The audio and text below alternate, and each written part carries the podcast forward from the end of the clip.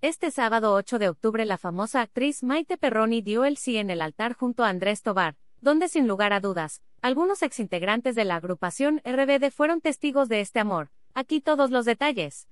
Anaí, Cristian Chávez y Christopher Uckerman sorprendieron a todos sus fans al aparecer juntos en una foto en la boda de su amiga Maite Perroni. Sin embargo, los ausentes fueron Dulce María y Alfonso Herrera. Hasta el momento, no se sabe el motivo de su ausencia.